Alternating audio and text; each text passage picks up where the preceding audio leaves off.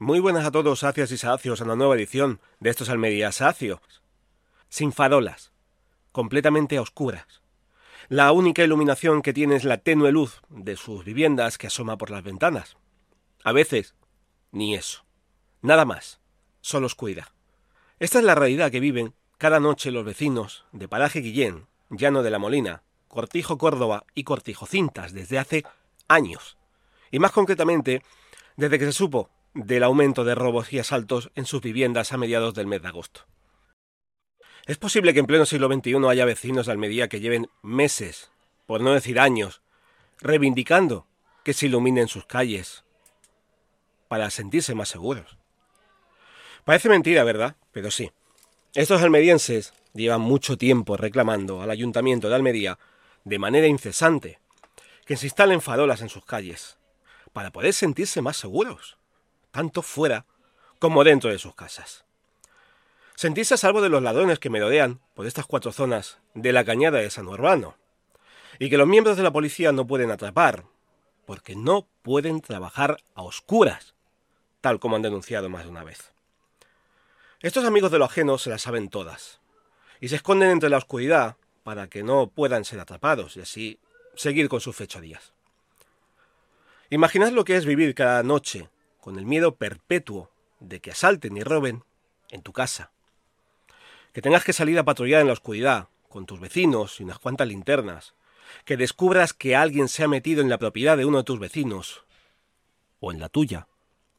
Y vayas a echarlos de ahí mientras se llama la policía.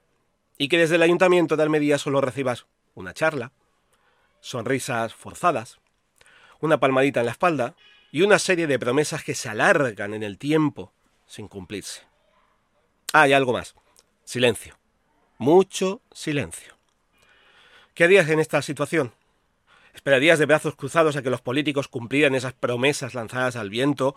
¿O insistirías en la lucha por tu seguridad, la de tu casa y sobre todo la de tu familia? Mientras desde el ayuntamiento continúan diciendo que habrá que esperar a los presupuestos de 2023 y al plan municipal plurianual para la iluminación de caminos rurales municipalizados. Mucha palabra rimbombante que comentan orgullosos mientras ellos mismos se aplauden y ocultan la realidad. Con la experiencia que tenemos de estos políticos, ya sabemos lo que significa tanta retórica. Y ellos, tan agustico, también iluminados y muy a salvo, calenticos y bien protegidos en sus casas. Viendo la situación, que no deja de repetirse, sigo preguntándome cómo es posible que estos políticos sigan sin dar prioridad a la seguridad de los ciudadanos almerienses y a sus necesidades más básicas. Sin duda, esta es la Navidad perfecta para los vecinos de Paraje Guillén, Llano de la Molina, Cortijo Córdoba y Cortijo Cintas. Oscuridad, inseguridad y políticos que se dan palmaditas en la espalda mientras dicen palabras vacías. ¡Qué gran regalo! ¿Verdad, señores del ayuntamiento? Y ahora, noticias.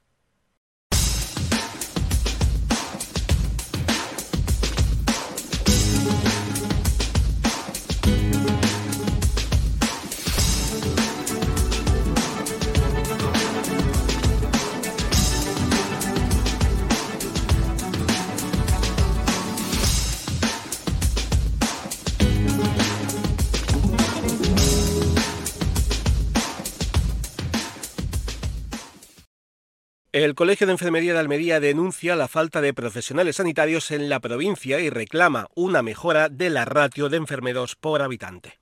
Así lo ha hecho saber la presidenta del Colegio Oficial, María del Mar García, quien aclara que en el informe hecho público por el Consejo General de Enfermería, Almería tiene una de las peores ratios de enfermeros por habitante de España y es la última de toda Andalucía. La provincia cuenta con un total de 3.482 enfermeras y enfermeros colegiados no jubilados, es decir, 481 profesionales por cada 100.000 habitantes. Este dato queda muy lejos de la ratio media europea de 827 enfermeras y enfermeros por cada 100.000 habitantes, cifra recomendable para ofrecer unos cuidados de calidad al paciente. O lo que es lo mismo, a la provincia de Almería le harían falta otros 2.505 profesionales para alcanzar la media europea. García asegura que esta situación lleva a la necesidad imperiosa de reforzar las plantillas.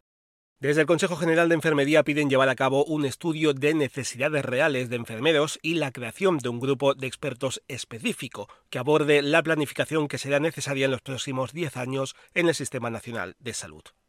Además, no piden que solo se estudien los datos y cifras en relación con las ratios nacionales y europeas, sino también considerar qué población hay que atender en relación con su envejecimiento, la natalidad, la dispersión geográfica o qué profesionales sanitarios especialistas deben formar. Desde hace ya algún tiempo la falta de profesionales es cada vez más palpable en toda la provincia de Almería cuando se acude a un centro de salud o a un hospital. Un tema que debe solucionarse lo antes posible para beneficio de la salud de los usuarios. La solidaridad y las donaciones múltiples de órganos de dos familias permiten realizar 10 trasplantes exitosos en el Hospital Universitario Torre Cárdenas. El centro médico ha agradecido la confianza, solidaridad y disposición de las familias de los donantes que en estos momentos de intensa tristeza por la pérdida de un ser querido han accedido a la donación de órganos. En los últimos meses el centro hospitalario ha registrado hasta cuatro donaciones múltiples, lo que ha permitido realizar hasta 14 trasplantes, según el coordinador de trasplantes, que también ha señalado que los órganos donados son asignados por la Organización Nacional de Trasplantes a pacientes en lista de espera. El doctor Francisco Guerrero ha explicado que el protocolo establece que cuando se ofrece a las familias en duelo la opción de donar órganos, se les proporciona toda la información necesaria para que comprendan que la donación es una decisión buena y solidaria. Guerrero también ha destacado que cada vez más familias ofrecen espontáneamente la donación de órganos y tejidos cuando son informados de un diagnóstico de enfermedad crítica de pronóstico infausto. El facultativo ha añadido que nunca nos cansamos de agradecer a estas familias, así que una vez más queremos reiterar nuestro agradecimiento. Buenas noticias para los almerienses y visitantes de Buen Comer. El restaurante marítima ubicado en el puerto de Almería ha inaugurado hace unos días sus nuevas instalaciones en un lugar privilegiado de la ciudad, con vistas a la dársena portuaria, al Parque Nicolás Salmerón y la Alcazaba.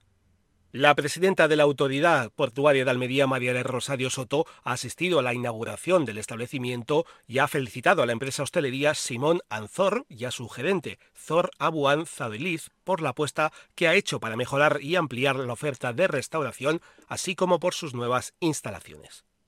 Desde el restaurante Marítima ya han comentado que abrirán todos los días de la semana para almuerzos y cenas con una carta especializada en comida mediterránea.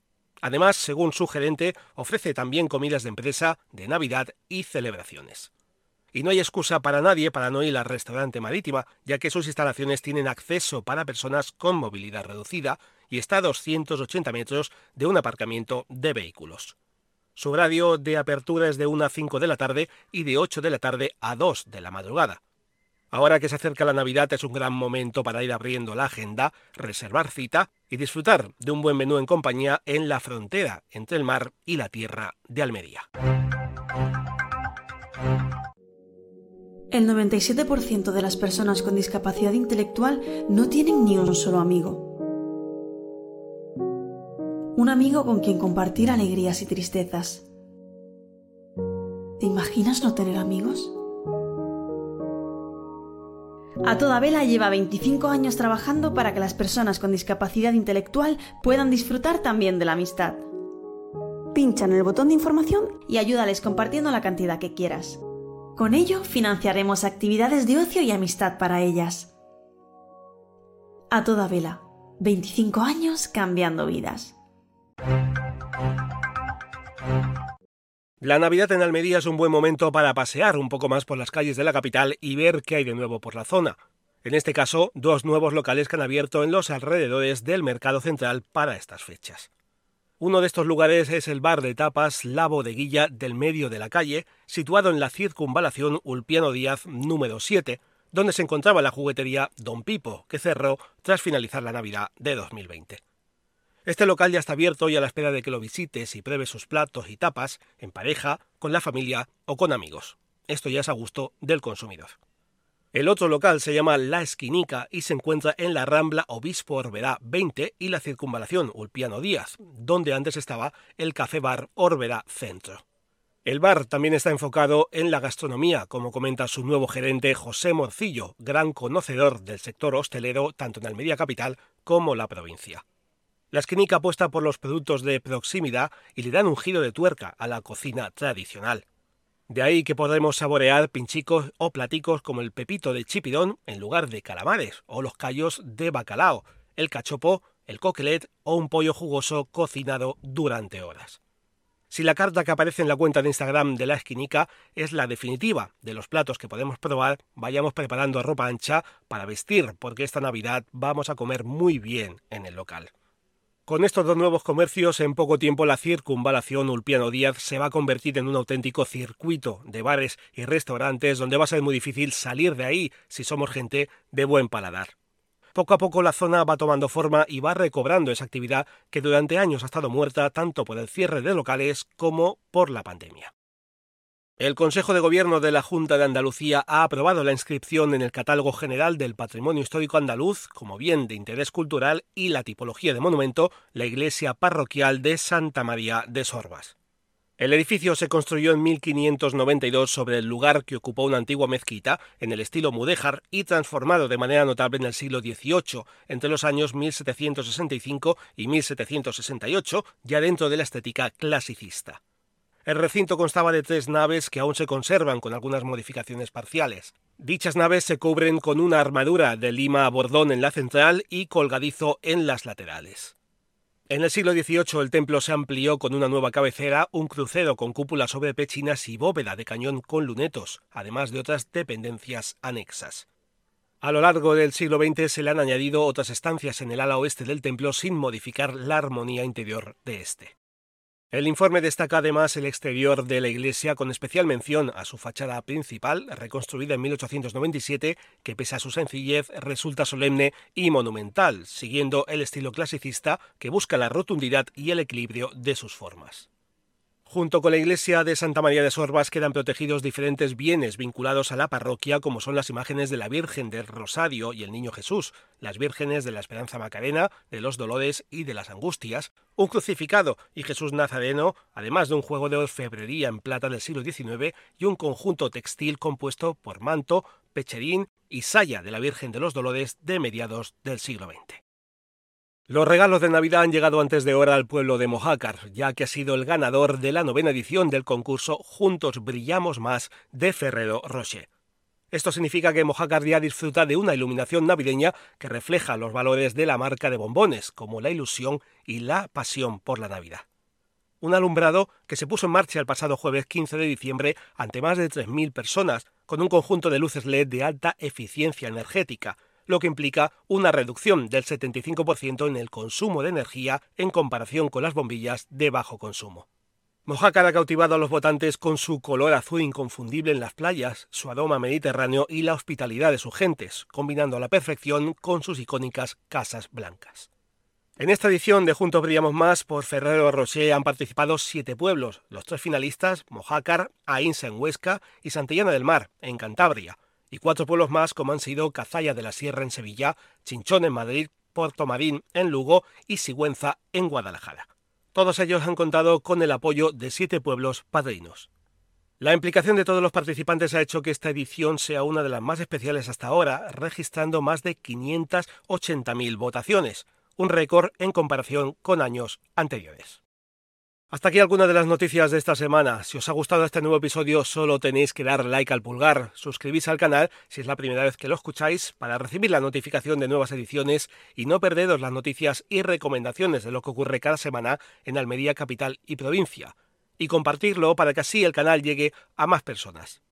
Además, si queréis proponer algún tema o denunciar algo que perjudica a los habitantes de la capital o de algún pueblo de la provincia, la haremos llegar a quien corresponda esperando su respuesta y la publicaremos en la siguiente edición. Muy buenas a todos, sacias y sacios, gracias por escucharnos una semana más y hasta una próxima edición de Esto es Almería Sacio.